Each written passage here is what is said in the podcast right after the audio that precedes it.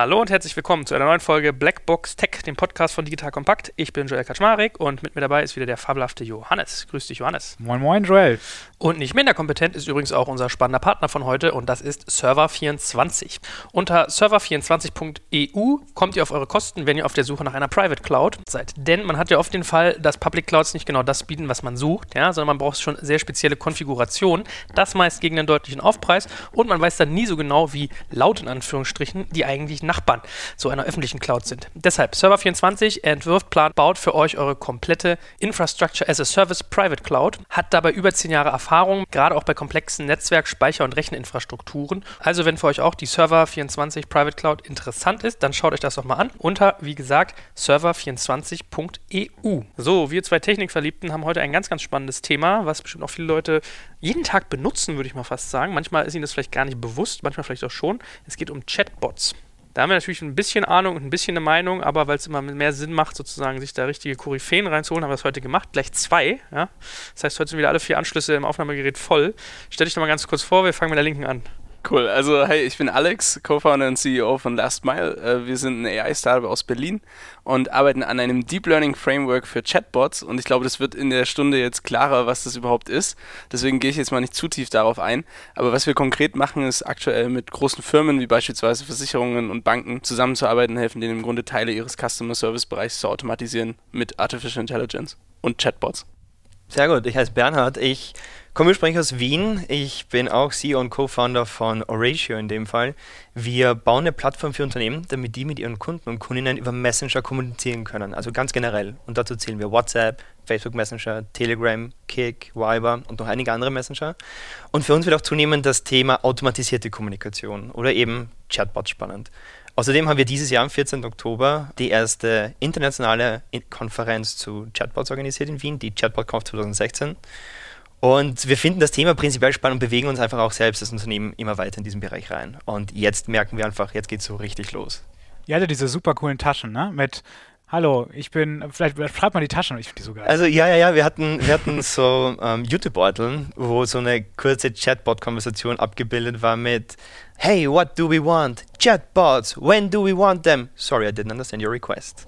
und, und die Selbstironie ist hervorragend. ja, auch total ja, viral auf Twitter. nee, man muss mit Selbstironie arbeiten, um halt auch, man muss halt auch schon darstellen, obwohl es Chatbots wirklich schon die Kommunikation mit Maschinen über, sagen wir zum Beispiel geschriebene oder gesprochene Interfaces gibt es schon lange, wenn man sich da mal genau mit dem Thema beschäftigt. Allerdings muss man sagen, auch jetzt so, ähm, 2016 ist es nach wie vor so, dass es schwierig ist, auch Konversationen noch immer intelligent abbilden zu können. Vielleicht holen wir noch mal einmal weiter aus, weil das ist nämlich genau die Frage, was, was sind eigentlich Chatbots? Also alle reden drüber, viele benutzen es. Joel hat schon gesagt, manche wissen gar nicht, dass sie benutzen. Gibt es so eine formale mathematische Definition eines Chatbots eigentlich? Also ich glaube, es gibt keine richtige Definition. Ich glaube, man kann sich halt vorstellen, dass man, wie man halt mit seinen Eltern chattet, auch mit einer Maschine chatten kann. Und diese Maschine kann dann halt automatisiert Antworten geben. Und das kann halt über verschiedene Themen sein. Es kann halt sein, dass man irgendwie Schuhe kaufen möchte, in Facebook Messenger beispielsweise. Es kann aber auch sein, dass man irgendwie seine Adresse bei einer Versicherung ändern möchte. Und darum geht es im Grunde. Also so diese Konversation über den Chat mit einer Maschine. Was aber auch wichtig ist, und ich glaube, das ist auch so sinnvoll für uns nochmal zu diskutieren hier in der Runde. Es ist halt tatsächlich eigentlich nicht nur auf Chat beschränkt, weil wenn man irgendwie an solche Interfaces denkt wie Amazon Echo oder Siri, ist es ja auch eine Konversation. Und im Grunde von der Technik, die da drunter steckt, ist es gar nicht so viel anders als das, was man jetzt im Chatbot hast, machen würde. Du hast halt bei Siri halt noch den Voice Recognition. -Teil. Richtig, genau. Wobei das ist halt echt, also wir brauchen jetzt nicht zu tief in die Tech gehen, aber im Grunde ist das eigentlich gelöst, dieses Problem. Also Voice to Text haben die großen Microsoft, Apple, IBM. Google, Facebook mhm. gelöst. Also darum braucht man sich eigentlich nicht mehr kümmern, zumindest nicht als Startup. Jetzt kommt ein kleiner Werbespot. Aufgepasst! Wusstest du, dass HR-Teams heutzutage mit mehr Aufgaben denn je konfrontiert sind? In der aktuellen Studie HR Trends, die Zukunft der Personalarbeit 2024 von Sage, wurden HR-Teams aus sieben verschiedenen Ländern und über 20 Branchen befragt, um top aktuelle Insights in der Entwicklung des Personalwesens zu geben. Sage entwickelt HR-Tools und Software für dein Unternehmen, um Lohnabrechnungen, Personalmanagement, Buchhaltung und mehr zu vereinfachen. So, und die Studie von Sage zeigt unter anderem, dass ganze 91% der HR-Teams angeben, dass ihre Arbeit Arbeitsbelastung im letzten Jahr zugenommen hat, aber gleichzeitig glauben 79 Prozent der Befragten, dass Automatisierung ihre Prozesse zukünftig verbessern und Zeit sparen kann. Ebenfalls spielt auch KI eine große Rolle. Derzeit nutzen etwa ein Drittel bereits Chatbots wie ChatGPT in ihren Prozessen und circa drei Viertel der PersonalleiterInnen sind sich bereits sicher, dass KI die Arbeitsweise im HR revolutionieren wird. Du merkst, die Studie ist vollgepackt mit Statistiken, überraschenden Erkenntnissen und Tipps für HR-Führungskräfte, die vorankommen wollen und zeigt eine Momentaufnahme der sich stetig wandelnden Rolle von HR heute. Am besten schaust du dir die Studie HR-Trends, die Zukunft der Personalarbeit 2024 selbst an. Unter digitalkompakt.de slash Sage, S-A-G-E, kannst du sie dir komplett kostenlos herunterladen. Und wie immer findest du alle Infos auch auf unserer Sponsorenseite unter digitalkompakt.de slash Sponsoren. Werbung Ende. Warum ist das so ein Thema? Also ich fand, warum, warum ist das so gehypt? Warum machen sich alle in die Box? Ja, ich glaube, was, was sehr viel verändert hat, jetzt sag ich mal, bei uns so in der westlichen Welt, damit nehme ich jetzt mal Asien und speziell China ähm, jetzt außen vor, ist, dass Facebook bei der letzten F8-Konferenz im April 2016 einfach eine Messenger-Plattform veröffentlicht hat, die es eben Entwicklern und Entwicklerinnen ermöglicht, Chatbots selbst zu entwickeln. Und somit war es dann eigentlich so quasi fast von einem Tag auf den anderen möglich, ähm, eines der größten Messaging-Netzwerke der Welt herzunehmen für automatisierte Kommunikation. Und das hat einfach so einen Hype losgetreten, der meiner Meinung nach zum Teil auch etwas zu groß ist. Also es gibt wirklich einen, eine riesen Community, die sich in kurzer Zeit rund um dieses Thema gebildet hat und die Expectations sind einfach schon so unheimlich hoch, aber die konkreten Anwendungsfälle fehlen einfach noch. Also es gibt schon Ideen, in welche Richtung es gehen kann, aber, aber dann so wirklich jetzt auch so knapp ein halbes Jahr später, ist es noch immer schwierig jetzt zu sagen, naja, das ist der Use Case, der wirklich brillant funktioniert. Vielleicht könnt ihr dem, dem normalsterblichen Chatter Ja, ja. einen Eindruck vermitteln, wie groß diese Clients sind, diese Messenger-Clients sind. Vielleicht, vielleicht könnt ihr kurz sagen, was gibt es da für welche? Weil, wir kennen jetzt in Deutschland erst irgendwie WhatsApp, habe ich das Gefühl. Wie groß sind die? Wie viele Leute sind da? Also könnt ihr da so eine Einschätzung geben? Ja, also ich meine, die sind eigentlich alle auf einem relativ gleichen Scale, also fast schon, also könnte Ja. man sagen. Ne? Also WhatsApp und äh, Facebook Messenger ist so ungefähr eine Milliarde Daily Active User. Monthly, Ähm, monthly Active. Monthly Active. Genau, so, ja. Milliarde. Eine Ja. Milliarde, ja, mal so ja. irgendwie Also halt quasi Europa, so ein bisschen. Westeuropa. richtig. Plus ja, noch mehr, glaube ich. So. Mehr, ne? Ja. Ja, mehr. Ähm, Dann, ich glaube, so WeChat, so eine halbe Milliarde oder so. Also Ähm, ich ich kenne die ganzen Zahlen nicht Ja, also- aktuell, aber es ist auf jeden Fall riesig. Also ja, ja, WeChat, also dazu muss man eins vorab sagen, was Messenger angeht, obwohl Messenger per se überall genutzt werden können, weltweit gibt es geografisch sehr starke Unterschiede. Und den, den krassesten Unterschied gibt es sicher mit WeChat in China. Also WeChat ist auch fast nur nutzbar in China, weil viele Funktionen dort nur irgendwie verfügbar sind. Aber trotzdem, also wenn man sich mal die Zahlen auf der Zunge zergehen lässt, es sind, wie du schon richtig sagst, Alex, ähm, WhatsApp und Facebook Messenger haben jeweils eine Milliarde monatlich aktiver Nutzer. Ähm, WeChat, glaube ich, steht zwischen 700 und 800 Millionen. Wie gesagt, geografisch und WeChat, regional. ich hätte WeChat als größer vermutet, ehrlich gesagt. Naja, wenn man sich, wenn man sich denkt, dass eigentlich die fast nur auf den chinesischen Markt spezialisiert sind, ist das schon dafür ist es riesig. ja, Ja, unglaublich. Die haben eine starke Marktdurchdringung. Auf jeden Fall. Ich meine, aber also, Was ist mit Line und Telegram und, und Wire und wie die alle heißen? Telegram hat die 100 Skype. Millionen geknackt. Gibt es weißt du. auch, ähm, genau, Skype natürlich. Ähm, auch ICQ nutze ich immer noch. Ich habe eine fünfstellige Nummer. Aber das, du, du sprichst auch schon ein Problem an, was tatsächlich ak Genau, aktuell richtig, ja. schon Ja, existiert, nämlich halt einfach zu viele. Also ich habe das teilweise auch schon, dass mir Freunde eben sagen, oh sorry, ich check mein Telegram gar nicht mehr so häufig. Und dann schreiben sie einen Monat Heim. später zurück. Also das ist tatsächlich ein Problem. Ähm, witzigerweise ein Problem, was wir mal vor drei Jahren lösen wollten in unserem ersten Startup-Projekt. Aber das haben wir dann relativ schnell begraben, ähm, aus verschiedenen Gründen. Aber was halt interessant ist, du hast so gefragt, woher der Hype kommt. Ich glaube, viel davon ist halt auch getrieben, das sehen wir halt. Also wir organisieren hier in Berlin seit Januar das Meetup, wo übrigens der Bernie äh, der allererste Speaker war und damals in das Thema eingeführt hat im Februar dieses Jahr. Ähm, deswegen ist er die deutlich größere Koryphäe von dem Ganzen. Und äh, muss ich auch mal sagen. Aber im Grunde, was wir halt sehen, ist irgendwie, dass halt diese, dieser Hype vor allem halt in dem Tech-Circle irgendwie besonders stark ist. Also deswegen, wie ich mir das auch so ein bisschen erkläre, ist halt, viele warten halt immer einfach auf das nächste große Ding und dann springen sie halt da drauf, wenn es kommt. Ähm, ich habe damals jetzt vor über einem Jahr schon mit meinem Mitgründer hatten wir so die These aufgestellt, dass in 2016, also dieses Jahr, ähm, jedes Startup, was halt nicht erfolgreich ist, in Chatbots pivotet. Und tatsächlich stimmt es auch teilweise. Also Ja, man ja, sieht es ja, halt äh, viel, dass, keine Ahnung, man hat irgendwie ein Account, eine Accounting-Plattform für SMEs oder so.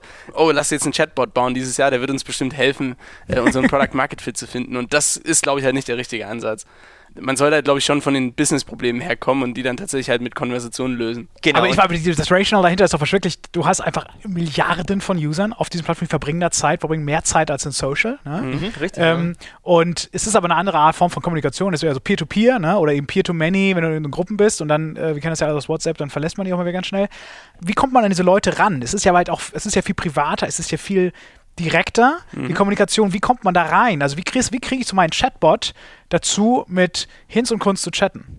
Ja, das ist auch eines der großen, noch ungelösten Probleme. Ja? Also Facebook, um jetzt mal eins der Messaging-Netzwerke zu nehmen, ähm, muss ich zugeben, die stecken sehr viel Arbeit rein, das eigentlich schnell rauszufinden. Und das Team, das sich bei Facebook um Messenger kümmert, die sind sehr agil und versuchen in kurzer Zeit eigentlich rauszufinden, welche die optimalen eigentlich Möglichkeiten sind, um Chatbots zu promoten. Und Facebook hat jetzt vor kurzem auch Werbung veröffentlicht, um eben direkt auf der Plattform selbst in einen Chat auf Facebook Messenger zu lenken. Der kann mit oder ohne Bot funktionieren. Man muss sich das nämlich auch so vorstellen. Chatbots auf Facebook Messenger funktionieren so. Ein Chatbot kann an eine Facebook-Page geknüpft werden. Das bedeutet, prinzipiell sind Chatbots schon eher so gedacht, dass sie mehr auf Unternehmensseite zu Hause sind. Wenn dieses Unternehmen dann eben eine Facebook-Page hat. Und das ist eben das Spannende an, an Chatbots, die in Messaging-Netzwerken oder Messaging-Anwendungen sitzen, dass man im Chat interaktive Elemente hat zum Beispiel. Das heißt, man muss jetzt nicht gezwungenermaßen jeden Befehl ausschreiben. Zum Beispiel, Alexander meinte vorher das Beispiel mit, zum Beispiel, sagen wir Schuhe kaufen in Messenger. Ich muss jetzt nicht schreiben, ich suche rote Schuhe in der Größe 42, sondern ich kann zum Beispiel durch Kategorien durchschauen mit einem Karussellelement. Ich kann direkt Buttons implementieren in der Konversation mit dieser Facebook-Page und somit kann ich zum Beispiel als Nutzer oder Nutzerin Buttons drücken, anstatt zu schreiben, zeig mir bitte diese roten Schuhe. Und so versucht man einfach eine quasi interaktive Experience in eine Konversation, in einen Chat eigentlich reinzubringen. Ein bisschen wie so ein Browser. Ja, ein bisschen schon, aber dann irgendwie dann doch nicht. Ja? Weil du gerade über die Interaktion im Messenger sprichst. Ne? Also WeChat ist ja nach meinem Verständnis eigentlich eher eine Plattform und ersetzt so ein bisschen das, was sagen die App Stores nicht hinbekommen haben in China. Ne? Also Ja, du bist, mhm, du hast einen Browser, der angeflanscht ist auf ein Messenger, der immer noch zentral ist. Damit ist jeder aber sofort auch bekannt, weil die Telefonnummer bekannt ist. Sozusagen jeder äh, Service, der auf WeChat implementiert wird, ist sofort per Definition mit einem Nutzer verknüpft, weil Ja. es eben klar ist, wer den nutzt und hat deswegen ganz andere Voraussetzungen, sozusagen äh, Themen zu bearbeiten. Aber was ich mich frage, ist, wieso das halt in China so unglaublich durch die Decke geht. Das ist ja Wahnsinn, wie die Adoption da ist. Ja. Und wir in Europa oder auch in den USA da immer noch so ein bisschen Tipp, Tipp, Tipp, maximal Text, vielleicht hier nochmal ein Smiley oder eben die Cards äh, oder genau, Ja, Telegram, genau. was du gerade beschrieben hast, die Buttons nutzt. Woher kommt diese extrem unterschiedliche Nutzung dieser Messenger? Ja, die Geschichte ist einfach ganz eine andere. Ähm, China, sage ich jetzt mal, hat sehr spät digitalisiert einfach. Also wenn wir uns einfach unser Nutzungsverhalten in den USA, in Westeuropa ansehen, dann, keine Ahnung, ich glaube, ich hatte meinen ersten Computer mit acht, neun Jahren. Das war ein riesiges, altes Gerät mit DOS drauf. Ja. Die Jahre danach, da wurden die Geräte kleiner, sie konnten mehr Funktionen. Dann kamen Laptops, dann kamen Tablets, dann kamen Smartphones. Das heißt, wir haben einfach eine große Bandbreite an verschiedenen Geräten zur Verfügung, um eben Tasks im Internet einfach zu machen. Wohingegen zum Beispiel so Schwellmärkte, die jetzt stark digitalisieren, dazu zählt auf jeden Fall China, die gehen sofort mobile, weil die Infrastruktur ist einfach herzustellen über Funkmasten und auf der anderen Seite sind die Endgeräte günstig. So, wenn man sich jetzt eben vorstellt, dass mein Tor zum Internet, was in China auch gänzlich anders aussieht, dieses Smartphone ist, dann habe ich von, von Anfang an eine gänzlich andere Experience. Was WeChat sehr früh verstanden hat, war, ein Mobile-Only-Produkt zu machen. Und die waren, muss man auch sagen, zur richtigen Zeit am richtigen Ort und konnten so eigentlich mit Messaging beginnen. Aber mittlerweile haben die ein riesiges Ökosystem ähm, Ja. quasi aufgebaut und man kann die Gasrechnung in WeChat bezahlen, man kann Freunden Geld überweisen, man kann einen Arzttermin buchen, man kann Taxis buchen und die, die Sache ist, für all diese Interaktionen muss ich nie WeChat verlassen. Ich kann meinen gesamten Tag durchplanen und ich muss nie dieses Ökosystem verlassen. Kann es sein, dass das so ein bisschen der Hacker-Moment ist, weil das Internet nicht frei ist in China? Ist das sozusagen jetzt für den kleinen Mann die Möglichkeit, im Grunde die Innovation zu treiben und sozusagen an, der, an dem Koloss der Firewall und, und Pipapo vorbei ähm, im Grunde meine Services als kleiner Mann anzubieten? Oder ist das Quatsch? Also da habe ich ehrlich gesagt zu wenig Insight jetzt, äh, warum das dann. Wie also, stark, wie stark wa- WeChat reguliert wirklich, ist. ne? Aber also ich glaube, was, was, was Bernie sagt, das macht total viel Sinn im Sinne von, die haben halt einfach diese Apps, die wir kennen und irgendwie die eine krasse UX haben und irgendwie super krass designt sind, übersprungen zu einem gewissen Teil. Und deswegen, wir waren ja vorhin bei der Definition von Chatbots. Ähm, ich glaube, WeChat hat eigentlich gar nicht so viele Chatbots in der Definition, wie wir sie jetzt vielleicht verwenden würden, nämlich so Conversational Agents, ähm, sondern tatsächlich halt mehr so diese Buttons und die haben ja auch sehr viele Webviews. Das bedeutet, die bringen halt eigentlich eine Webseite in, den, in die Konversation rein. Deswegen, also ich würde es trotzdem noch Chatbot nennen, aber es ist halt irgendwie eine erweiterte Funktion. Also du hast dann trotzdem noch Buttons, du hast halt, hat ja auch Facebook Messenger jetzt eingeführt vor ein paar Wochen, ähm, im Grunde totale Webviews. Also du kannst im Grunde das, was in der App ist, auch im Messenger rendern. Und dann ist natürlich das einzige Argument noch, warum das Sinn macht, dass halt die Leute die ganze Zeit da drin sind und es schon verwenden. Und da sind wir halt einfach in der westlichen Welt noch nicht. Also mein Vater, der weiß gar nicht, dass es Bots gibt. Also wenn ich, wenn ich jetzt nicht sein Sohn wäre, wüsste er es nicht, dass es es gibt. Und deswegen meine ich halt vorhin so, diese, dieser Fokus auf die Tech-Circle ist halt einfach noch viel zu groß. Und ähm, ich war beispielsweise jetzt vor drei Wochen in London und war da in den BBC World News und hat mich eben der Kollege, der mich da moderiert hat, am Morgen angerufen und meinte halt, Alex, was sind denn überhaupt Chatbots? Und so, und ich meine, er könnte das ja theoretisch wissen. Ne? Er moderiert da irgendwie die Wirtschaftsnews jeden Tag von BBC und wusste es halt aber auch nicht. Also deswegen, es ist einfach noch nicht so richtig verbreitet. Glaubt ihr eigentlich, dass das eine ähnliche Entwicklung in Europa oder im Westen nehmen wird wie in Asien? Weil ich meine, man muss ja wirklich das nochmal betonen, WeChat ist ja ein Ökosystem-Player. Also wenn ich da alleine denke, was die an Umsatz machen, die machen teilweise in einer Nacht mehr Umsatz als PayPal im ganzen Jahr. Ja, die Sache in China ist, auch die Entwicklung, wie WeChat so groß wurde, ähm, auf jeden Fall die Chinese Firewall, weil ähm, viele Services einfach geblockt waren oder nicht verfügbar sind und somit mussten die sich halt ihre Clones selbst bauen. Der Markt ist aber einfach unheimlich groß, man hat es einfach bezahlt gemacht, diese Clones zu bauen. Und ich glaube, man muss sich in China, wenn man in der Größe wie zum Beispiel WeChat ist, schon bis zu einem gewissen Grad sehr mit der Regierung anbieten. Und man muss sich das auch mal aus Regierungssicht vorstellen. Wenn es dieses eine Netzwerk gibt, wie zum Beispiel WeChat, die die gesamte Interaktion ihrer Nutzerinnen und Nutzer den gesamten Tag über hin mappen können, dann ist das so ein riesiger Datenberg, der bei einem einzigen Unternehmen liegt. Und diese Situation, glaube ich, möchte bis zu einem gewissen Grad jedes andere Unternehmen im Westen sich jetzt mal auch herbeiführen, wie zum Beispiel Facebook. Facebook schaut sich ja sehr, sehr genau an, was WeChat macht. Aber die Situation ist einfach eine andere. Und diese The Winner Takes It All-Situation gibt es im Westen nicht. Im Gegenteil. Was ist mit Allo? Also Google und, und, und auch, auch Amazon. Also die haben so auch ihre Shots, ne? Ähm, Ja. Wie ordnen die das ein? Also ich glaube auch nochmal so ein bisschen zum Thema, was wir gerade hatten, ähm, ob jetzt in Deu oder in Deutschland oder in Europa generell so ein WeChat des Westens existieren würde. Ich glaube, die Frage ist gar nicht so wichtig. Also äh, es ist natürlich, Facebook will das und vielleicht passiert es und vielleicht nicht. Und ich glaube, Facebook ist auch der einz die einzige Firma, die das machen kann. Also es ist die einzige Firma, die irgendwie in der ja. Perspektive ist. Ich glaube, Google halt nicht. Es ist schwieriger. Google Gerade kann auf dem Social. Textbasierten Richtig, Google Ähm, wirklich und Social. Ja. ist echt schwierig. Aber ich glaube, was halt viel wichtiger ist, ist, und äh, deswegen sind wir auch in diesem Space, weil wir glauben halt daran, dass irgendwie die Welt conversational wird, im Sinne von, man wird halt in Zukunft Software nicht mehr so verwenden, wie wir sie jetzt verwenden, nämlich halt mit einem Graphical User Interface, sondern tatsächlich eine Konversation führen. Und ob diese Konversation einen Teil des Graphical User Interfaces als Antwort zurückgibt, das kann ja sein, um dann irgendwie eine bessere User Experience zu haben. Aber ich glaube, generell wird es halt so ein Modell geben, wo man halt eine- einen Dialog führen kann Ich mit meine- Systemen. Und das kann man halt in einem Messenger machen, das kann man aber halt, und deswegen, um deine Frage zu Amazon Echo zu beantworten, beispielsweise eben auch viel besser eigentlich auf einer Voice-Plattform machen. Und deswegen glaube ich, dass Amazon so ein bisschen die Strategie hat, das Ganze zu leapfroggen im Sinne von, wir gehen weg von Text und sind halt sofort auf Voice. Und das funktioniert ja zumindest mit Echo sehr gut anscheinend. Was ich interessant finde, ist bei bei Facebook diese, diese Doppelstrategie, diese etwas schizophrene äh, Variante mit WhatsApp und Messenger. Ja, sie könnten also beides Messenger, die eigentlich ja von der Nutzung her nicht unterschiedlicher sein könnten. Was ist die Strategie dahinter?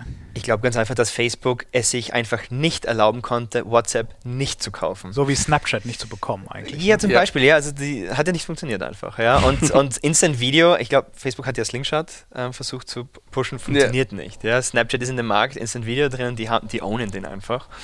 Und ja, WhatsApp war auch ein perfekter Übernahmekandidat. Und Mark Zuckerberg hatte vor kurzer Zeit so eine Town Hall Discussion in Afrika und da wurde er auch gezielt gefragt, warum Facebook einerseits Messenger baut, andererseits WhatsApp besitzt und ob die zusammengeführt werden an einem gewissen Punkt. Und er meinte, nein, sie haben keine Strategie oder keine Ziele, jetzt die zwei Netzwerke zusammenzuführen, weil sie unterschiedlich positioniert sind. Messenger hat schon mehr so die Ambitionen, ein Ökosystem aufzubauen, speziell auch für externe Entwickler und Entwicklerinnen, für zum Beispiel, man kann GIF-Keyboards installieren, man kann äh, es gibt immer wieder Easter Eggs, die in Messenger eingebaut sind. Also die haben wirklich große Ambitionen, was damit zu machen, wohingegen WhatsApp, und so meint es auch Mark Zuckerberg, ein SMS-Ersatz sein soll. Und WhatsApp ist bewusst simpel gehalten, obwohl sie auch kon kontinuierlich Funktionen hinzufügen, wie jetzt seit einem Tag erst Videocalls zum Beispiel, nach Audio-Calls. Und sie besprechen damit zum Teil einfach eine andere Zielgruppe an, vor allem Schwellenländer, wo Messenger einfach nicht Fuß fassen kann, obwohl es ein Messenger Lite mittlerweile gibt. Die Bandbreite ist ein Thema, ne, bei WhatsApp. Richtig, ne? absolut. Ja. Ja. Aber doch, ich kann mich an die Slide erinnern, ich glaube auf der F8 im April dieses Jahr, ähm, wo Zuckerberg quasi so den 10-Jahres-Plan für Facebook vorgestellt hat, ging halt auch viel bei WhatsApp dann so um die private Kommunikation. Also quasi tatsächlich wirklich ich mit meiner Mutter oder so. Mhm, genau. Anstatt halt ich mit einer Brand, was dann eher auf Facebook Messenger passieren wird. Aber ich Aber- finde, was daran krass ist, ich habe heute nach Australien telefoniert. Mir ist alle zwei Minuten das Telefonat abgebrochen. Dann haben Mhm. wir über ähm, WhatsApp telefoniert. Perfekte Tonqualität, keine Abbrüche. Also, dass das eigentlich mittlerweile selbst Festnetzleitung quasi schon ersetzt. Ist schon auch krass. deutlich besser als Skype. Also wir sind Ja, selber auch ein. Remote-Team und deswegen halt auch super viel einfach in solchen Tools unterwegs. Und es ist wirklich deutlich besser. Also es ist echt interessant. Aber kann man auch erwarten von Facebook. Dass sie das gut machen. Jetzt kommt ein kleiner Werbespot. Aufgepasst! Wusstest du, dass HR-Teams heutzutage mit mehr Aufgaben denn je konfrontiert sind? In der aktuellen Studie HR Trends, die Zukunft der Personalarbeit 2024 von Sage, wurden HR-Teams aus sieben verschiedenen Ländern und über 20 Branchen befragt, um top aktuelle Insights in der Entwicklung des Personalwesens zu geben. Sage entwickelt HR-Tools und Software für dein Unternehmen, um Lohnabrechnungen, Personalmanagement, Buchhaltung und mehr zu vereinfachen. So, und die Studie von Sage zeigt unter anderem, dass ganze 91% der HR-Teams angeben, dass ihre Arbeitsbelastung im letzten Jahr zugenommen hat, aber gleichzeitig glauben 79% der Befragten, dass Automatisierung ihre Prozesse zukünftig verbessern und Zeit sparen kann. Ebenfalls spielt auch KI eine große Rolle. Derzeit nutzen etwa ein Drittel bereits Chatbots wie ChatGPT in ihren Prozessen und circa drei Viertel der PersonalleiterInnen sind sich bereits sicher, dass KI die Arbeitsweise im HR revolutionieren wird. Du merkst, die Studie ist vollgepackt mit Statistiken, überraschenden Erkenntnissen und Tipps für HR-Führungskräfte, die vorankommen wollen und zeigt eine Momentaufnahme der sich stetig wandelnden Rolle von HR heute. Am besten schaust du dir die Studie HR-Trends, die Zukunft der Personalarbeit 2024 selbst an. Unter digitalkompakt.de slash Sage, S-A-G-E, kannst du sie dir komplett kostenlos herunterladen. Und wie immer findest du alle Infos auch auf unserer Sponsorenseite unter digitalkompakt.de slash Sponsoren. Werbung Ende. Also ein Chatbot zu bauen ist ja schon relativ kostenintensiv, äh, insbesondere wenn er gut sein soll. Ähm, was glaubt ihr, kann man zurzeit mit einem Chatbot verdienen? Was ist der Chatbot, der am meisten Kohle macht? Und wie groß ist denn der gesamte Chatbot-Markt heute? Vor allem müssen wir mal drüber reden, wie monetarisiert man sowas eigentlich. ne? Genau, ich glaube, Ja, also richtig. du hast ja gefragt, welches der, der am meisten Kohle macht. Es gibt, glaube ich, keinen. Also das war tatsächlich auch ein Riesenthema auf der Konferenz in Wien, auf der Chatbot-Con. ähm, auch so ein bisschen, da war vorher noch eine andere Konferenz Okay, in aber ich meine, Austin. Understood? Also, Was ja. ist mit den Flugvermittlern, MyTax, also Hm. mit den Taxivermittlern und so weiter? Also ich meine, ich verstehe, dass sie nicht direkt monetarisieren, Ja. sondern eigentlich nur sozusagen ein Frontend darstellen zu einem Service. Ähm, wenn ich das aber sozusagen als ein Frontend verstehe, ist das vielleicht ein Kanal, über den Genau so ist es, richtig. Also ich würde das auch eher als Kanal sehen für einen Service, der eben über diesen Kanal ausgespielt wird. Ähm, ich glaube, das ist einfach die Monetarisierungsstrategie. Sagen wir, man könnte zum Beispiel eine Reinigungskraft nicht über eine App buchen, sondern über einen Chatbot. Ich schicke meine Location, ich sage die Uhrzeit und sage, und die wird bestätigt. Das könnte ich perfekt über einen Chatbot zum Beispiel machen. Ähm, das dahinterliegende Geschäftsmodell ist ein gänzlich anderes als der Chatbot per se. Ja, das stimmt. Und eigentlich haben alle großen Travel-Plattformen Spots mittlerweile. Und von dem, was wir wissen, und wir kennen halt viele, die das entwickelt haben und so, das ist halt schon noch sehr experimentell, muss man sagen. Also auch die Experience ist halt einfach noch nicht richtig gut und deswegen kommt über diesen Kanal halt auch noch wenig Traffic rein.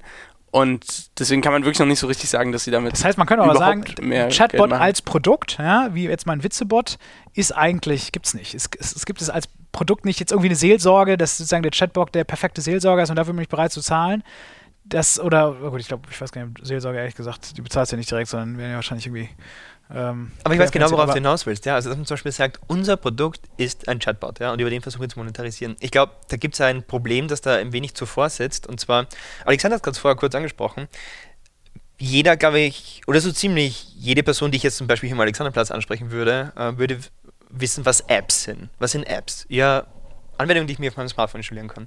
Äh, würde ich jetzt jemanden fragen, was Chatbots sind, würden die Antworten einfach gänzlich anders ausfallen. Und ich glaube, Ein Gefühl ist ja auch kein Produkt, sondern eher ein Werkzeug. Ne? Ja, ja, ja. Es ist manchmal ist auch die Positionierung schwierig. Eine App ist eine App und das ist nur ein kleines Ökosystem für sich. Ähm, ein Chatbot an sich kann auch ein Ökosystem per se sein, aber ich weiß nicht, ob man auch dem durchschnittlichen Nutzer, der durchschnittlichen Nutzerin auch irgendwie vermitteln kann, was ein Chatbot ist. So, das ist ein Bot.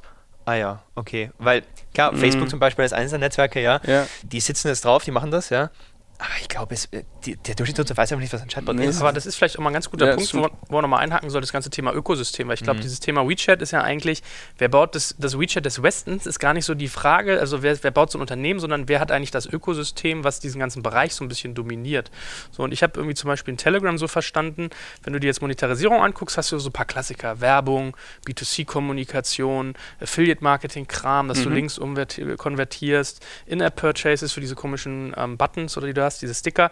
Aber was ich zum Beispiel spannend fand bei Telegram war, dass die gesagt haben, wir machen eigentlich eher so einen Ansatz, dass wir eine Entwicklerplattform bauen und dass du dann im Prinzip Services auf unseren raufdockst. Das ist ja eigentlich so ein bisschen WeChat-esque gedacht. Ja.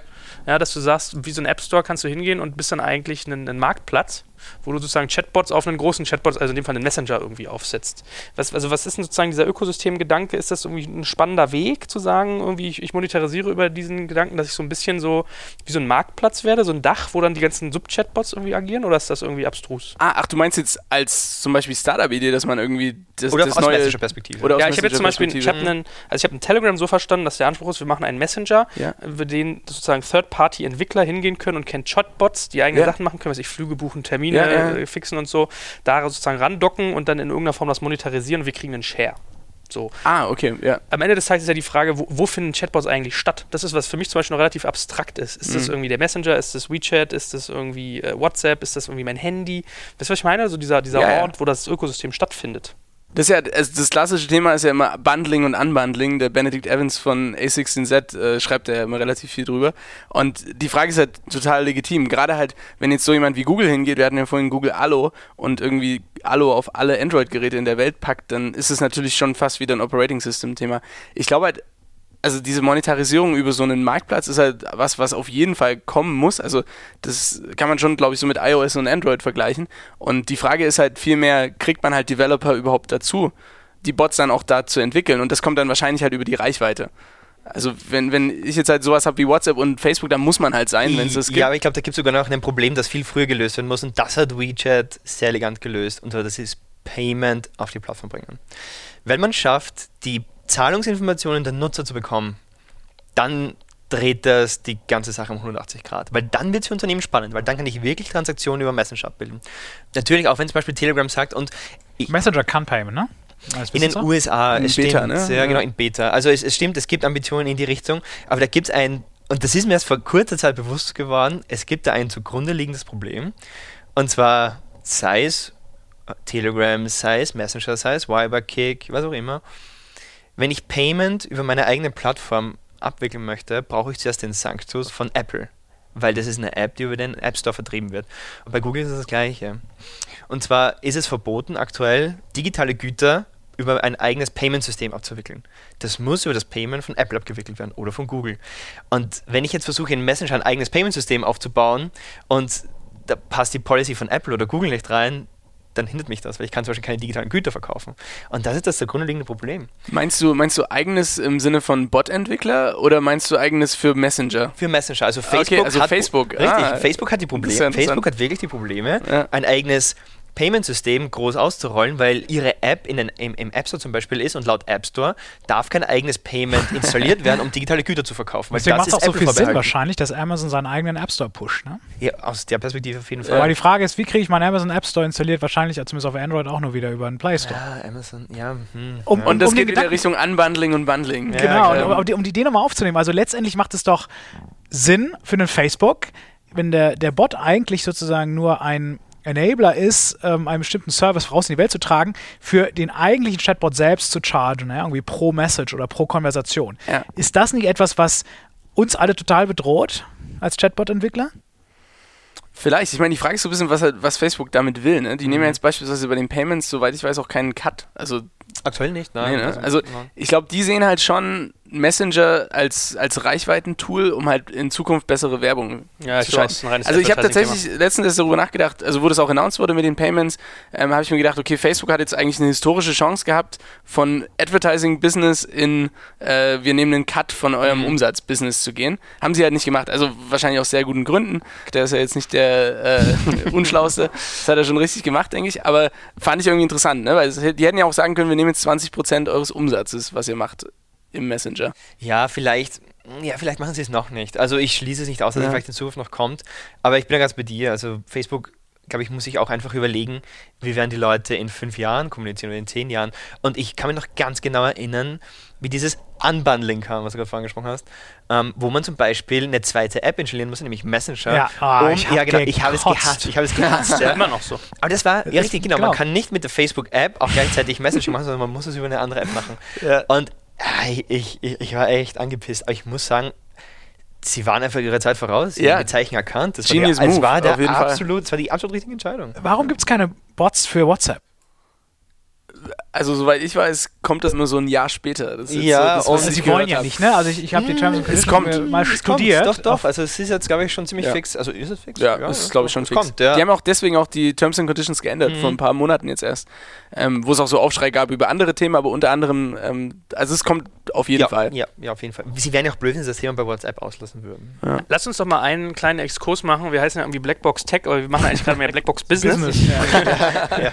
Ähm, ich, Ich erinnere mich, untreu. ich erinnere mich noch an meinen äh, Informatikunterricht in der Schule. Da waren so die ersten Sachen, die du über Computer gelernt hast, äh, Turing-Test und ELISA. Das waren irgendwie so die ersten Worte, die gefallen sind. Worauf will ich hinaus? ELISA 1966, eigentlich so für mich einer der ganz, ganz frühen Chatbots. Da ging es ja auch so ein bisschen darum, Sprache zu imitieren. Das war ja damals ganz witzig gemacht. Die sind irgendwie hingegangen, haben Sätze gescannt und haben gesagt, irgendwie, ich, ich versuche einzelne Worte zu erkennen und packe die in den Kontext. Und dann gucke ich, gibt es irgendwie ein Element, was ihm übergelagert ist. So ein bisschen wie in der Biologie mit irgendwie Rassen, Gattungen, Arten und so weiter. Und da gab es ja dieses schöne Beispiel, wenn du irgendwie sagst, äh, ich bin im, der hat so ein bisschen so einen Therapeutenansatz gehabt. Und das Ziel war ja, kann derjenige herausfinden, dass er mit einem Bot im Prinzip redet. Das Ja. hieß damals noch nicht so. So, dann hast du irgendwie gesagt, ich, ich rede irgendwie mit meinem Vater nicht, ich habe ein Problem mit meinem Vater. Dann hat er irgendwie immer so geantwortet, dass er dir eine Frage stellt, dass du weiter im, im Text bleibst, wie so, ein, wie so ein Therapeut halt. Erzähl doch mal, was ist mit deiner Familie? Wie geht's da? Was ist da los? Aber das Problem war, wenn er jetzt zum Beispiel irgendwas gesagt hat, was philosophisch ist, ich weiß nicht, ich glaube, das Beispiel war, äh, der Krieg ist der Vater aller Dinge. Dann habe ich auch gefragt, erzähl mir was über deine Familie. Das heißt, er hat diese Übertragungsleistung nicht gemacht, dass der Kontext ein anderer ist. So, warum mache ich diesen langen Bogen? Ich habe so ein bisschen das Gefühl, viele Leute, die heute Chatbots bauen, machen das eigentlich nicht so KI-basiert, sondern die haben eher so ein bisschen so dieses ELISA-Prinzip aus den 60er Jahren Redebasiert. Ja. dass sie sagen, ich, ich scanne das auf bestimmte Keywords und mach dann, äh, löse dann bestimmte Actions aus. Das ist ja heute mittlerweile ganz, ganz, ganz anders, wie das passiert. Vielleicht könnt ihr da mal ein bisschen was zu sagen. Ich glaube, speziell du bist ja da der, der Spezi. Ja, klar, gerne. Also ich meine, man, man muss auf jeden Fall erstmal unterscheiden, ähm, was so ein Bot kann. Also und da kann man irgendwie so die zwei Extreme betrachten. Halt, das äh, würde ich sagen, würde ich Eliza da einordnen, was halt eher so Chit-Chat ist, im Sinne von, das ist irgendwie so nicht wirklich zielorientiert und ist nicht so richtig klar, was dann am Ende rauskommt. Ähm, auf dem anderen Extrem hat man dann halt die richtig zielorientierten Sachen, wie ich möchte einen Flug buchen. Und das sind erstmal so die zwei groben Extreme, was man irgendwie machen kann mit einem Bot. Und wenn man dann guckt, wie sowas gebaut wird, dann gibt es tatsächlich auf diesem Chit-Chat-Bereich extreme Fortschritte im Sinne von, wie sowas äh, von der Architektur her gebaut wird. Mittlerweile seit vier, fünf Jahren gibt es halt gerade bei Image Recognition viel Deep Learning, das ist so das Buzzword, was da rumfliegt. Das hat man halt mittlerweile auch auf sowas angewandt. Erklär das mal Das bedeutet, so ein. ELISA kann jetzt halt einfacher gebaut werden, also oder schneller gebaut werden, vor allem mit Beispielkonversationen. Und damit wird dann ein neuronales Netzwerk trainiert, was die Beispielkonversation dann quasi mit einem richtigen Menschen führen kann. Das ist so die, das eine Extrem wieder. Ähm, auf der anderen Seite, und jetzt kommen wir so ein bisschen zu dem, was 99% der Bots auf Facebook Messenger aktuell machen, nämlich regelbasiert. Also das bedeutet, man hat so Baumdiagramme und Flowcharts, ähm, so if this happens, then this happens mäßig. Und da weiß man halt genau, was passiert. Und das ist dann wieder sehr so zielorientiert im Sinne von, ich möchte einen Flug bestellen, aber es ist halt nicht so richtig frei. Also Menschen denken halt einfach nicht so. Ja, das Tödliche ist ja eigentlich, du bist doch eigentlich von solchen Sachen weggekommen. Also eigentlich ist das ja klassischer ELISA-Ansatz. Ja. Ich muss alle Möglichkeiten, die es gibt, in eine Regel packen und dann brauchst du nur abfragen, was passiert gerade. Mit dem scheiß Problem, dass Sprache so vielfältig ist, dass du eigentlich nicht alles regeln kannst. Ja. Aber man muss sagen, trotz dass ich jetzt äh, gerade dafür argumentiert habe, natürlich, dass die aktuellen Bots jetzt nicht so geil sind, muss man sagen, sie sind besser als Eliza, weil die Spracherkennung an sich hat halt bei Eliza oft auf Keywords basiert. Das bedeutet halt, wenn man jetzt irgendwas mit Adresse gesagt hat, dann if äh, Adresse, dann das und das. Ähm, jetzt ist es halt tatsächlich so, dass man sich den gesamten Satz anguckt. Und das macht halt extrem viel Sinn und so ein bisschen mehr Richtung Natural Language Understanding geht, anstatt einfach nur Natural Language Parsing oder Programming. Und das ist halt so ein bisschen der Unterschied. Und das ist schon mal ganz gut, aber halt immer noch nicht dort, wo es sein muss. Das finde ich ein super Stichwort. Lass uns doch mal über Natural Language Processing, kurz NLP, und Natural Language Generation sprechen, dieses NLG. Ihr researcht ja im Prinzip AI-Methoden für, ähm, um intelligentere Bots zu bauen. Was ist NLP, was ist NLG? Also man kann im Grunde so Richtung Input und Output denken. Also wenn, wenn ich jetzt zum Beispiel einen Bot fragen würde, wie ist das Wetter morgen, dann ist das halt was, was mit NLP in dem Fall verstanden werden würde und in Maschinencode in irgendeine Form umgesetzt werden kann. Also nehmen wir mal dieses Beispiel, wie ist das Wetter morgen in Berlin beispielsweise, dann würde jetzt so ein Natural Language äh, Parser wie beispielsweise Wit.ai, was unter anderem von Facebook auch aufgekauft wurde, ähm, aus verschiedenen Gründen, aber das ist auch nochmal eine spannende Story dann vielleicht später. Das wird quasi verstanden, also es wird verstanden, dass der Intent ist, das Wetter zu bekommen bekommen und man kriegt Entities, sogenannte Entities. Und das ist halt in dem Fall irgendwie Berlin, weil das die Stadt ist und die Location und morgen als Datum. Und das ist jetzt halt was, was ich in eine API irgendwie Wetter API callen kann und kriegt dann die Daten zurück und die übersetze ich jetzt wieder in eine Antwort. Und dann kommt halt Natural Language Generation rein.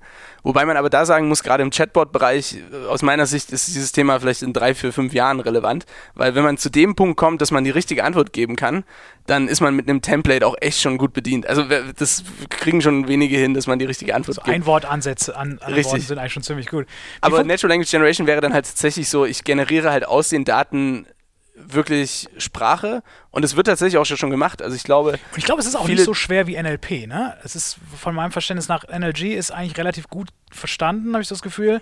Ja. Ähm, NLP wirklich gut, also bis zu so einer semantischen Ebene vorzudringen, ist de facto schwierig. Ja, ja, also es gibt ja viele so Finanznachrichten, die mittlerweile also auch computergeneriert sind. Ja, oder Wetternachrichten. Genau, und sowas halt. Oh, stimmt, ja. Das, das geht. Ja. Aber ich glaube halt in einer natürlichen Konversation, gerade wenn es dann halt auch darum geht, vielleicht so ein bisschen den Slang von dem User zu verwenden, was ich als deutlich spannender als erachte. Smileys benutzen. Richtig, solche Geschichten halt irgendwie. Und das, glaube ich, ist noch ein bisschen in der Zukunft. Aber auch nicht wirklich notwendig aus unserer Erfahrung. Also. Kannst du, kannst du die groben Systeme eines Natural Language Processing Systems ähm, erklären? Also ich habe jetzt erstmal nur so eine Zeichenfolge. Ja? Für den Computer ist das nur eine Zeichenfolge. Der, hat, der kann überhaupt nichts damit anfangen. Es ist einfach nur ein String, also ein, ein Vektor im Grunde, ja. Vektor, ja. Was passiert dann? also es gibt verschiedene Varianten. Es gibt irgendwie Word-to-Vec. Ähm, das ist auch das, was irgendwie häufig verwendet wird. Und was da vor allem halt gemacht wird, ist, du hast halt ein Sample-Konversation, also jetzt in diesem Fall beispielsweise, äh, wie ist das Wetter morgen, gibt man eben in dieses System ein. Ähm, man labelt das im Vorfeld, also der kann halt auch tatsächlich erstmal nur das, was man ihm gibt im Vorfeld. Und das macht halt Facebook mit Wit.ai im großen Stil. Das bedeutet, im Grunde versklaven die die ganzen Entwickler auf der ganzen Welt, also ist jetzt überspitzt gesagt, ähm, um selber für sich halt ein besseres Natural Language mhm. Understanding zu kriegen. Ziemlich geniale Strategie. Und dann, wenn jetzt halt der Bernie quasi seine ganzen Sachen da reinhaut und ich auch, und dann äh, kann das System davon generalisieren. Das bedeutet, es kann halt äh, so ein bisschen fuzzy-mäßig ähnliche Sachen verstehen. Und ja. so funktioniert es halt im Grunde. Also vielleicht nochmal in meinen Worten, ähm, das System bekommt einen String, also eine Aneinanderreihung von Characters und wie ich das sozusagen immer früher noch aus der Uni kenne, dann werden erstmal Wortgrenzen gefunden. Und dann werden, werden diese Worte irgendwie gemappt in ein Wörterbuch und in diesem, da weißt du schon, okay, das ist irgendwie Part of Speech, äh, Adjektiv X und das, das nächste Wort ist irgendwie Nomen Y und das ist eine Person, das ist eine Entity, ist zum Beispiel ein Ort oder du weißt, okay, Berlin, ah, das ist ein Ort. Und das ist sozusagen, damit reicherst du, augmentierst du irgendwo diese, diesen Vektor und hast diese Grenzen und dann gibst du es noch eine Ebene weiter und versuchst es eigentlich zu mappen in so eine, das Intent-Zeugs. Ja. Aber wenn du jetzt Deep Learning Learning machst, ja, also die im Grunde trainierst ein Modell auf, auf Rohdaten, äh, arbeitet das wirklich ausschließlich auf diesen Characters? Es hat gar kein Dictionary mehr, es hat gar kein Entity Mapping, es hat gar keine Ontologie mehr oder, oder, oder Taxonomie. Ist das, ist das so? Ist das wirklich so? Das ist ja, das wäre ja abgefahren. Es ist tatsächlich ein statistisches Modell und deswegen, es gibt ja auch viel Verwirrung darum, ähm, das ist eine Frage, die wir relativ häufig kriegen, wenn wir mit großen Firmen arbeiten, können wir halt die und die Sprache mit verwenden. Und also natürlich gibt es immer noch so eine. So Bag of Words, ne? Also, richtig, mhm. ja. also das gibt's schon noch. Also natürlich brauchst du in irgendeiner Form so eine Art Dictionary. Aber tatsächlich der Trainingsvorgang passiert halt, also statistisch, im Sinne von, eigentlich ist es dem Bot egal, ob das jetzt irgendwie Katalan ist oder Spanisch oder Deutsch. Ähm, wenn du halt eine gewisse Menge an Trainingsdaten hast, funktioniert Ich wollte gerade sagen, so übersetzt halt ja so ein schönes Beispiel. Also ich finde, man konnte beobachten, wie Google Translate besser wird. Das ist gruselig. Also ja. ich habe damit vor zwei Jahren gearbeitet, da musste ich so 60 Prozent konntest du übernehmen, 40 musstest du anpassen. Mittlerweile würde ich sagen, sind die bei 90, 95 Prozent, dass das super ist, du fingst das durch. Ja. ja, und das über hunderte von Sprachen, das ist ja ist schon gruselig bald, ne? Jetzt kommt ein kleiner Werbespot. Aufgepasst! Wusstest du, dass HR-Teams heutzutage mit mehr Aufgaben denn je konfrontiert sind? In der aktuellen Studie HR-Trends, die Zukunft der Personalarbeit 2024 von Sage, wurden HR-Teams aus sieben verschiedenen Ländern und über 20 Branchen befragt, um top aktuelle Insights in der Entwicklung des Personalwesens zu geben. Sage entwickelt HR-Tools und Software für dein Unternehmen, um Lohnabrechnungen, Personalmanagement, Buchhaltung und mehr zu vereinfachen. So, und die Studie von Sage zeigt unter anderem, dass ganze 91% der HR-Teams angeben, dass ihre Arbeit Arbeitsbelastung im letzten Jahr zugenommen hat, aber gleichzeitig glauben 79 Prozent der Befragten, dass Automatisierung ihre Prozesse zukünftig verbessern und Zeit sparen kann. Ebenfalls spielt auch KI eine große Rolle. Derzeit nutzen etwa ein Drittel bereits Chatbots wie ChatGPT in ihren Prozessen und circa drei Viertel der PersonalleiterInnen sind sich bereits sicher, dass KI die Arbeitsweise im HR revolutionieren wird. Du merkst, die Studie ist vollgepackt mit Statistiken, überraschenden Erkenntnissen und Tipps für HR-Führungskräfte, die vorankommen wollen und zeigt eine Momentaufnahme der sich stetig wandelnden Rolle von HR heute. Am besten schaust du dir die Studie HR-Trends, die Zukunft der Personalarbeit 2024 selbst an. Unter digitalkompakt.de slash Sage, S-A-G-E, kannst du sie dir komplett kostenlos herunterladen. Und wie immer findest du alle Infos auch auf unserer Sponsorenseite unter digitalkompakt.de slash Sponsoren. Werbung Ende.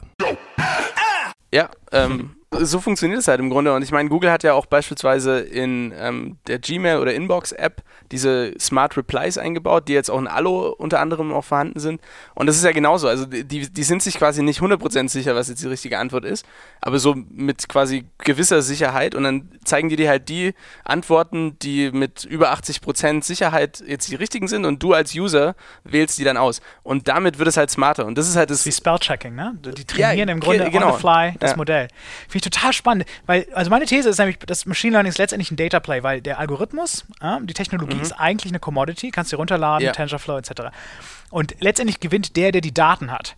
Ist es nicht für Oratio eigentlich ein total spannender Bereich, dass du so viel mitlesen kannst und letztendlich solche Modelle darauf trainieren kannst? Mm, natürlich, ähm, man, es wird auch schon richtig gesagt, man braucht auch letzten Endes auch die Daten, um eben diese Systeme über Zeit eben klüger machen zu lassen. Letzten Endes ist es auch, glaube ich, kein Zufall, dass wirklich die großen Tech-Multis dahinter sind. Die können es sich auch leisten, die sitzen oft auf Datenbergen, um eben genau diese Systeme über Zeit besser werden zu lassen. Bei uns, ähm, bei Ratio ist es genauso. Im Prinzip, natürlich, also wir entwickeln jetzt keine, keine Technologie in dem Sinne in-house, dass wir jetzt wirklich auf Natural Language voll setzen. Allerdings ähm, hilft es uns schon, unsere Anwendungsfälle sauber herauszuarbeiten, wenn wir zum Beispiel schon Konversationen haben, die bei uns liegen, um dann eben die Intelligenz dahinter trainieren zu können, definitiv. Ja. Und ich glaube halt, also gerade jetzt kurzfristig und mittelfristig, so in den nächsten drei bis fünf Jahren, ähm, kann man, glaube ich, auch halt gerade als Startup halt, das ist ja auch immer die Frage, wie konkurriert man gerade in AI mit diesen ganzen großen Megabutzen. Ähm, ich glaube, es geht halt vor allem über richtig gute kleine Datensets. Ich glaube, es wird halt jetzt eine Phase kommen in fünf Jahren, wo halt Startups aufgekauft werden von den Großen, einfach weil sie halt das geilste Datenset haben für, ähm, weiß ich nicht, Krebsbehandlung oder so als, als Bot. Und ich glaube, da ist halt ein richtiger Wert drin. Ein guter Freund von mir, der baut äh, gerade einen Bot in dem ganzen Bereich äh, so Food Tracking und Nutrition. Und da ist es halt auch so, dass er im Grunde Nutritionists mit Patienten verbindet. Und die Idee in dem Ganzen ist auch so ein bisschen, dass die Nutritionists eben dieses Datenset ordentlich anpflegen. Weil das ist ja auch so ein Punkt. Also natürlich ist es geil, viele Daten zu haben, aber wenn die halt nicht richtig gelabelt sind, äh, kann man auch nicht so richtig damit machen. Also deswegen die Qualität des Datensets ist halt extrem wichtig. Habe ich das eigentlich so ein bisschen richtig verstanden, wenn ich das mal auf Laiensprache für mich so versuche rückzuübersetzen? Ich habe so ein bisschen das Gefühl, wenn man jetzt mittlerweile im Prinzip Chatbots baut, die eher so KI-basiert sind, als jetzt weniger regelbasiert, dass es nur so ein Spiel ist, wie du selber eigentlich auch gesagt hast. Ich brauche eine große Masse an Daten, muss die reinstopfen in so ein System, was die versteht. Was für mich dann aber bedeutet, qua Definition muss ich diesen Bereich eigentlich mal relativ klein halten, habe ich das Gefühl. Dass deswegen Leute hingehen und sagen, ich mache jetzt nur Terminplanung oder ich mache jetzt nur Flugbuchen oder. hm. 100 Prozent. Also ich kann ein gutes Beispiel dazu bringen. Äh, X.AI kennt ihr vielleicht. Äh, Amy heißt sie. Ähm, die schedult im Grunde Meetings für einen. Und das ist ein Startup aus New York. Äh, den Gründer kennen wir auch. Der war auch mal auf unserem Meetup. Und im Grunde sind jetzt seit drei Jahren an dem ganzen Thema dran. Und es klingt ja eigentlich relativ trivial, dass ich dir eine E-Mail schreibe, hey, wann hast du denn Zeit? Aber die Aber Konversation es ist halt Ja. überhaupt halt nicht so trivial. die haben breit, allein ne? 6000 verschiedene Art und Weisen, wie Menschen über Daten reden. Also nur im Englischen. Also sie sind nur auf Englisch verfügbar. Und das ist halt schon abgefahren. Was ich geil finde, ich habe leider den Namen vergessen von, von der Bude, die den schickst du im Prinzip die Backups deiner, deiner Konversation und wenn du mal ablebst, dann kannst du die replayen Ah, ähm, und äh, sozusagen deiner Freundin oder deinen Hinterbliebenen, deinen Kindern können dann mit dir eine Konversation führen. Wie in? Black Mirror. Ja, scary, aber schon ziemlich cool. Und das ist halt auch einfach strohdoof, ja, weil es dann einfach welche Antwort passt und dann wird gefeuert. Genau, das ist so ein bisschen wie der Chit-Chat-mäßig, ne? Es ist nicht so richtig klar, was das Ziel von dem Genau, Ganzen ist. genau, ja. Ja, ich glaube, wir sind schon wirklich weit eigentlich mit den Systemen, die wirklich auch geschriebene oder gesprochene Sprache verstehen. Aber ich glaube, es gibt bei dem Ganzen noch ein sehr zugrunde liegendes Problem, vor allem aus UX-Sicht. Und zwar, wenn ich Leuten über die Schulter schaue, wie sie ähm, mit Bots interagieren, dann fällt man sehr schnell in dieses Schema, dass sie verstehen, dass dieses Ding mit mir schreibt. Das kommuniziert mit mir in irgendeiner Weise. Und wir Menschen tendieren einfach dazu, Dingen, die mit uns sprechen oder schreiben, viel Intelligenz zuzuschreiben. Und somit habe ich sehr hohe Anforderungen an diesen Chatbot. Und es kann schon sein, dass dieser eine Use Case, wie zum Beispiel Termine ausmachen, gut ausgearbeitet ist, aber wenn es dann die, an diese Edge Cases kommt, das funktioniert nicht, dann bin ich als Nutzer wirklich enttäuscht. Hundert- Und die Ja, Ironie, die Ironie, ne? Ja. das minimale Interface, Ja. aber der Inhalt ist so unglaublich Ja. entscheidend. Ne? Und ich glaube, es hängt oft auch damit zusammen, dass man als Mensch in der Konversation ja davon ausgeht, dass der andere gegenüber den Kontext versteht, in dem man sich befindet. Also einfaches Beispiel, denkt an eine Adressänderung im Facebook Messenger. Also sagen wir, ich möchte jetzt die Adresse ändern meiner Versicherung. Wenn ich jetzt in Berlin sitze und gefragt wäre, wie ist deine neue Adresse, dann gebe ich Bahnhofstraße 12 ein. Dann denke ich natürlich, dass der Bot ja weiß, dass ich ja in Berlin, Berlin, sitze, weil klar, ja. wenn ich dir das am Telefon sagen würde, würdest du ja wissen, dass ich gerade aus Berlin anrufe und so weiter. Weiß er vielleicht halt in dem Fall nicht. Kann er halt in Zukunft vielleicht wissen. Deswegen muss man halt aber in dem Fall eine Frage zurückstellen. Also meinst du jetzt überhaupt die Bahnhofstraße 12 in Berlin oder meinst du die in Duisburg oder wo auch immer? Das Also das ist halt Beispiel. extrem wichtig. Das ist ja auch jetzt bei diesem Wetter, das ist ein relativ populärer Bot, ne? dieser Wetterbot da, vergessen Poncho, wir ja. Poncho, genau, ja. Poncho, genau. Du musst dich erstmal fragen, wo bist du denn, ne? wo lebst du denn? Aber eigentlich musst du das doch wissen, ne? Ähm, das ist interessant. Ja, Kontext ist ein ganz großes Thema. Seid ja. ihr denn eigentlich der Meinung, dass ein Mensch immer darüber informiert werden sollte, dass er es gerade mit einem Chatbot zu tun hat? Dass das sozusagen immer transparent gemacht wird? Du redest gerade mit einer Maschine? Philosophische Debatte. Ich glaube, brauchen wir noch ein Bier dafür. Aber Heißes Thema. Lieber ein ja. Schnaps, glaube ich. Also, weiß nicht, meine Erfahrung ist, es gibt zwei Möglichkeiten. Vor allem, nehmen wir jetzt wieder Facebook Messenger her. Äh, Und dieser Bot, der äh, im Messenger lebt, ist an eine Facebook-Page geknüpft. Ich kann diese Facebook-Page jetzt einerseits als Company-Page irgendwie betreiben mit, mit meinem Logo drauf und sagen, ja, das ist der automatisierte Assistent, der deine Fragen beantwortet. Oder ich gebe dir meine Persönlichkeit. Es gab zum Beispiel, genau, vor gar nicht allzu langer Zeit, den Miss Piggy Chatbot ähm, auf Facebook Messenger. Ja. genau.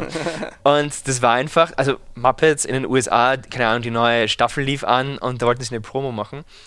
Und Disney hatte vor einiger Zeit ein Startup gekauft, die eben genau im, im AI- und NLP-Bereich im aktiv sind. Und die haben diesen Chatbot eben auf Facebook Messenger veröffentlicht. Und man konnte da eben mit Miss Piggy chatten. Und das Ganze war natürlich schon mit dem Augenzwinkern irgendwie zu betrachten. Auf der anderen Seite war das schon sehr, sehr klug gemacht. Also es waren so kecke Antworten, eigentlich wie man es von diesem Charakter erwarten würde.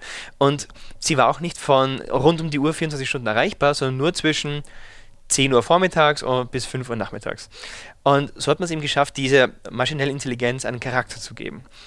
Und das finde ich, also ist auch unsere Erfahrung, schon eigentlich die richtige Strategie. Man muss jetzt nicht unbedingt ein, ein fiktives Maskottchen erfinden, aber prinzipiell, wenn man dem Nutzer oder Nutzerin sagt, es handelt sich um automatisierte Kommunikation, ist es schon Safe Play. Ich glaube auch, ja. Also ich, wir waren am Anfang super excited. Also wir haben vor über einem Jahr äh, so ein Slack-Bot gebaut und damals konnte man ähm, quasi so Is-Typing reinpacken da. Also so nach dem Motto, jetzt typt der Bot oder der Mensch gerade. Der Und Bot ich- ist Typing. Und Ja. damals fand ich das total äh, exciting irgendwie, aber von, von den Erfahrungen mit den Usern war das halt immer echt negativ.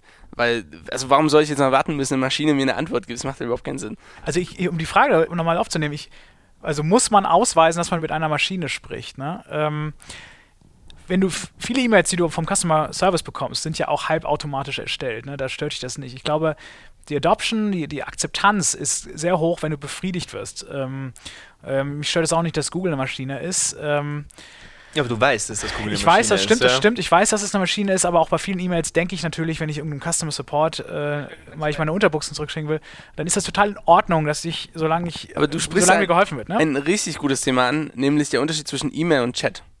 So beim Chat hast du halt einfach diesen oder? schnellen, diese schnelle Interaktion. Und natürlich, wenn du dann irgendwie drei Stunden später eine Chatnachricht zurückkriegst, dann weißt du jetzt nicht, ob das ein Mensch oder eine Maschine geschrieben hast. Wenn du aber innerhalb von einer Sekunde eine Nachricht zurückkriegst, dann fällt das halt schon auf. Also ich glaube, die Interaktion ist ich halt einfach bekomme ja auch echt anders. maschinell erstellte Post Ja. vom Finanzamt. Und die ist nicht immer gut übrigens. Vom aber- Finanzamt selten, ja. ähm, aber das ist ja ähnlich, ja. Also Ja. und jetzt Snail Mail versus E-Mail. Für viele Leute, gerade in Asien, ist ja E-Mail das, was für uns Snailmail ist. Hm. Ähm, und die wollen sich bei den, ihren Unis eher über Chat bewerben und die Unis maintain einen, einen WhatsApp-Channel, einfach damit die Leute sich bewerben. Ich glaube, das ist eine Gewöhnungsfrage. Lass uns doch eigentlich mal so ein bisschen auch auf so ein Thema eingehen, wo, wo wir Deutschland mal voll drauf stehen, das ganze Thema Sicherheit und Datenschutz. ja? Also ich meine, bei Messengern hatten wir ja vorhin haben wir viel drüber geredet. So ein Threema zum Beispiel ist ja gefühlt ein Produkt, was stark über diesen Sicherheitsgedanken kam. Was glaubt ihr denn, sind so Anforderungen, die man in dem Bereich haben sollte? Weil wenn es so ein bisschen dieses äh, Daten sind das neue Ölgeschäft ist, ja, und Daten verarbeite ich dann irgendwie zu Bots weiter oder Bots nutzen Daten für Produkte. Was ist da so euer Blick auf das Thema? Schwierig. Ein Ich meine, WhatsApp hat ja, Ja, schon, legt ja sehr viel Wert auf diese verschlüsselte Peer-to-Peer-Kommunikation. Selbst Ja. WhatsApp kann es nicht mehr mitlesen. Scheinbar ist das, ein, ist das in dem, also wird das nachgefragt, ne? Ja, ja schon, aber auch die Met also man gibt aber sehr viele Daten über die Metadaten frei. Also sehr viel Information so. Man gibt sehr viel Information Wer über die spricht mit Metadaten. wem zu welchem Zeitpunkt Genau. wie viel, ne? Mhm. Genau, das ist es. Und das ist schon ein riesiger Datenschatz. Und wie gesagt, Facebook, dass sie WhatsApp gekauft haben, ist ja auch kein Zufall. Facebooks Business sind Daten, um es nur mal Facebook herzunehmen. Es gibt natürlich andere Player. Datenschutz prinzipiell ist natürlich schon auch eine Anforderung, auch bei Kunden, mit denen wir zusammenarbeiten. Speziell in Zentraleuropa, ganz, ganz speziell sogar. Unsere Server selbst stehen in der EU, stehen in, stehen in Europa. Allerdings, wenn man sich eben mit WhatsApp oder im Facebook Messenger beschäftigt, verlassen die Daten europäischen Boden potenziell. Ich kenne Unternehmen, da ist es ja schon schwierig, wenn das nicht bei Frankfurt irgendwie liegt. Daten, Ja, ne? genau. Also, Also ich glaube, das hat halt so viele Dimensionen, dieses Thema. Mhm. Also für den User die Frage, ne? also Banken ist ein guter Case, ich glaube. Also mal angenommen, ich möchte jetzt, gibt es ja auch ein Startup aus London, Clio heißen die, ähm, da kann man im Grunde seinen Bank Balance abfragen über Facebook Messenger. So, und das äh, klingt ja auch erstmal super convenient und geil, man muss sich nirgendwo einloggen. Die Frage ist natürlich, wenn halt Facebook so solche Daten hat, können die halt natürlich die, Anzei die Werbeanzeigen basierend auf dein Einkommen und auf deinen Kontostand verbessern. Ne? Also super interessant für Facebook natürlich. Ähm, will ich das jetzt als User? Ist, glaube ich, die gleiche Frage, wie will ich halt irgendwie meine ganzen Partybilder auf Facebook teilen? Oder will Ähm, ich Google meine E-Mails mitlesen lassen? Richtig. Aus unserer Erfahrung heraus, ähm, User geben noch viel, viel mehr Preis im Messenger als irgendwo anders im Internet. Absolut. Also das ist so die, das nächste Level, wenn man irgendwie so dran denkt, äh, Web 1.0, Web 2.0, jetzt Messenger. Dark Web und dann Super WhatsApp und dann WhatsApp. Richtig, genau. Also deswegen so aus ja. User-Sicht ist diese Frage, glaube ich, ähnlich zu beantworten wie halt bei, bei Facebook oder generell bei solchen sozialen Medien. Ähm, wird sich wahrscheinlich irgendwie einpegeln und dann gibt es halt verschiedene Produkte. Ich glaube, aus Unternehmenssicht ist es viel wichtiger, weil die Frage ist halt, willst du jetzt als Bank deine ganzen Konversationen an Facebook geben, dass Facebook vielleicht irgendwann auch mal eine Bank wird? Also es ist ja so ein bisschen diese, dieser Punkt, ne? Also die, Im Grunde könnten die dann halt diese Konversationen nehmen und halt selber auch einen Bot damit bauen.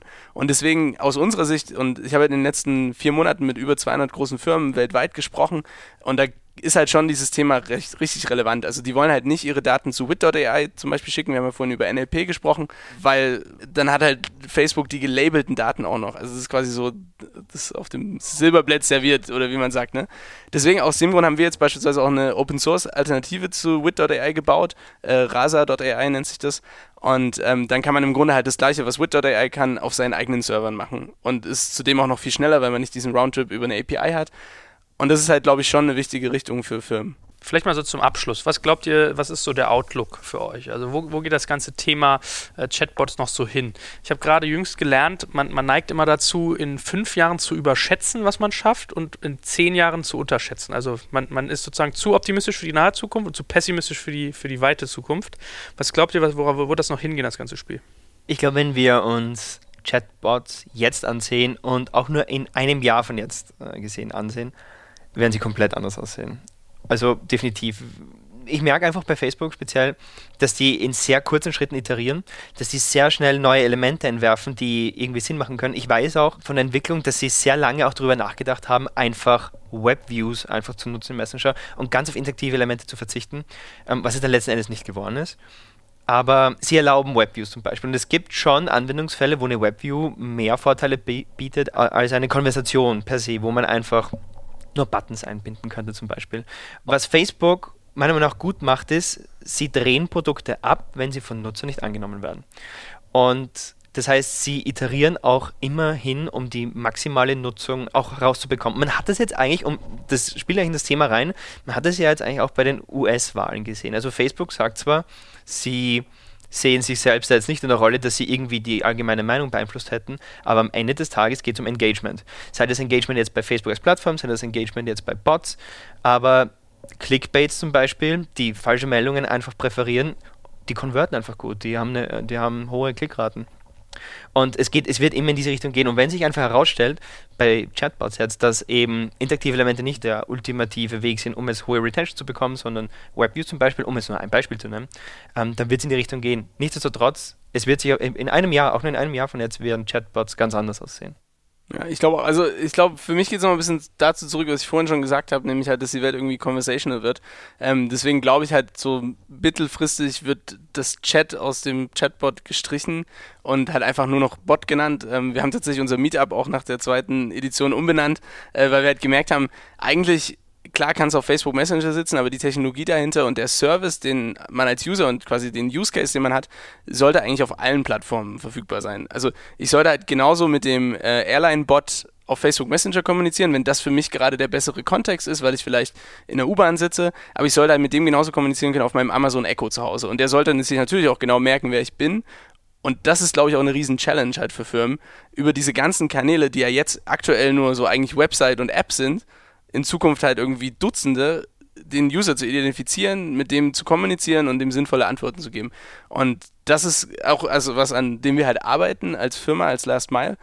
Und ich glaube, das wird halt super relevant werden. Und dann ist halt die Frage, ob wir jetzt in Zukunft in fünf oder zehn Jahren äh, noch viel in Messaging-Apps hängen, weiß ich nicht. Ähm, hängt auch, glaube ich, viel davon ab, äh, wie dieses Device, das iPhone, sich weiterentwickelt. Ähm, ob es vielleicht dann doch alles Augmented Reality wird. Aber ich glaube, was halt passieren wird, ist, dass es eine Konversation geben wird. Mit einem Service oder mit Firmen, mit denen man interagiert. Und dafür ist halt ein Dialog sehr wichtig. Absolut, ja. Welchen Unternehmen würdet ihr denn sonst eigentlich mal empfehlen, sich mit dem Thema Chatbot mal äh, zu beschäftigen, das jetzt alles im Hinterkopf haben, was ihr gerade gesagt habt? Im Prinzip ja jedes, ne? Also was in irgendeiner Weise ein Service Ja, also eigentlich schon jedes, ja. Also Ja. ich habe vorhin schon gesagt, ich habe mit 200 äh, Firmen gesprochen in den letzten vier Monaten und ähm, aus meiner Sicht sind es halt schon eher so Customer Service Heavy Businesses, die sich jetzt vor allem damit befassen sollten. Auch aus diesem Grund heraus, weil, also man muss auch vielleicht nochmal ganz kurz, äh, Chatbots sind ja nicht immer AI. Also wir hatten das vorhin ja mit so Flowcharts und so weiter. Ähm, wir bauen halt AI-Chatbots, das ist auch mal wichtig, wichtig zu wissen. Und für die ist es halt irgendwie sinnvoll, immer diesen Fallback zu haben zu einem Menschen.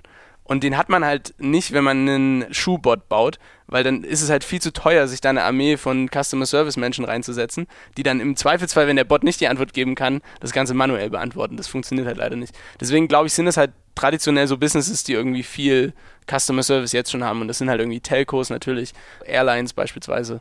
Ja, in diese Richtung. Da ist auch sehr viel Interesse dahinter, einfach auch die Ressourcen intern, die man braucht, einfach zu reduzieren. Durch intelligente Maschinen, die die richtigen Antworten im richtigen Kontext geben können. ist natürlich auch eine Geldfrage. Ja, ist erschreckend. Ich meine, wenn man sich jetzt mal WhatsApp wieder zurückdenkt, den Exit und wie viele Leute das eigentlich programmiert haben, das ist ja wahnsinnig. Die Wirtschaftskraft, die du pro Arbeitsplatz Ja, dann hast. ist ja also ich glaube auch fest an die äh, One-Person, One-Billion-Dollar-Company in den nächsten fünf Jahren. Deswegen ist Last Mile auch nur One Person. Äh, deswegen sind wir jetzt mittlerweile sechs, aber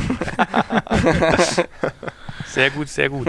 Ja, also auch für uns, also ich glaube, da hast du total recht. Also in dem Moment, wo du eh schon eine strenge Kundenbeziehung hast, macht es total Sinn, dass du sozusagen auch alle Medien, in denen sich dieser Kunde bewegt, abdeckst. Wie ist das mit Visual Meta eigentlich? Ihr könntet sowas ja auch machen, zum Beispiel Genau. so Live-Chats und solche Geschichten. Absolut. Also wir gucken mit Ladenzeile, ähm, schon uns diesen Space sehr genau an ne? und wir überlegen, wie können wir unseren Kunden es ermöglichen, die Klamotten oder die Möbel insbesondere auch zu vermitteln oder wieso kann so eine Konversation aussehen, dass sie noch schneller, noch einfacher, noch natürlicher die Dinge finden, die sie lieben. Und das ist für uns auch total relevant. Ne? Ähm, Das ist wirklich spannend und wir sitzen natürlich auch als, als Ladenzahl auf einem Datenberg, der unglaublich wertvoll ist, weil wir zum einen wissen, wie die Leute einkaufen in einer sehr, sehr frühen Phase im Funnel. Und zum Zweiten haben wir ein sehr, sehr gutes Marktwissen über die ganzen Produktkataloge und können eben viel bessere Vorschläge machen, als ein Shop es alleine machen könnte. Wir gucken uns das schon an und wir überlegen, wie wir da kleine Schätze heben können.